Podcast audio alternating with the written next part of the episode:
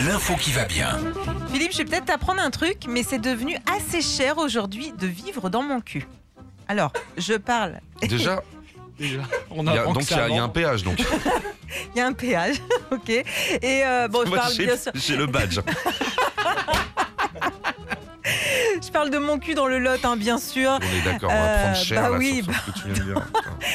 C'est euh, le Figaro qui vient de faire un article là-dessus. Et contrairement à ce qu'on pourrait penser, bah, dans certaines villes au nom un petit peu tendancieux comme ça, le prix de l'immobilier explose davantage que dans les communes au nom plus classique. Ça explose à mon cul. Ça explose à mon cul et pas qu'à mon cul, ça explose aussi euh, dans l'anus, aussi euh, dans Lyon. Euh, tu- tu veux- si tu veux un petit pavillon, bah là-bas c'est assez cher. Euh, un petit deux pièces aussi dans Fourtou, dans l'Aude, pareil. Ou une maison sur les hauteurs de Montéton. Ça,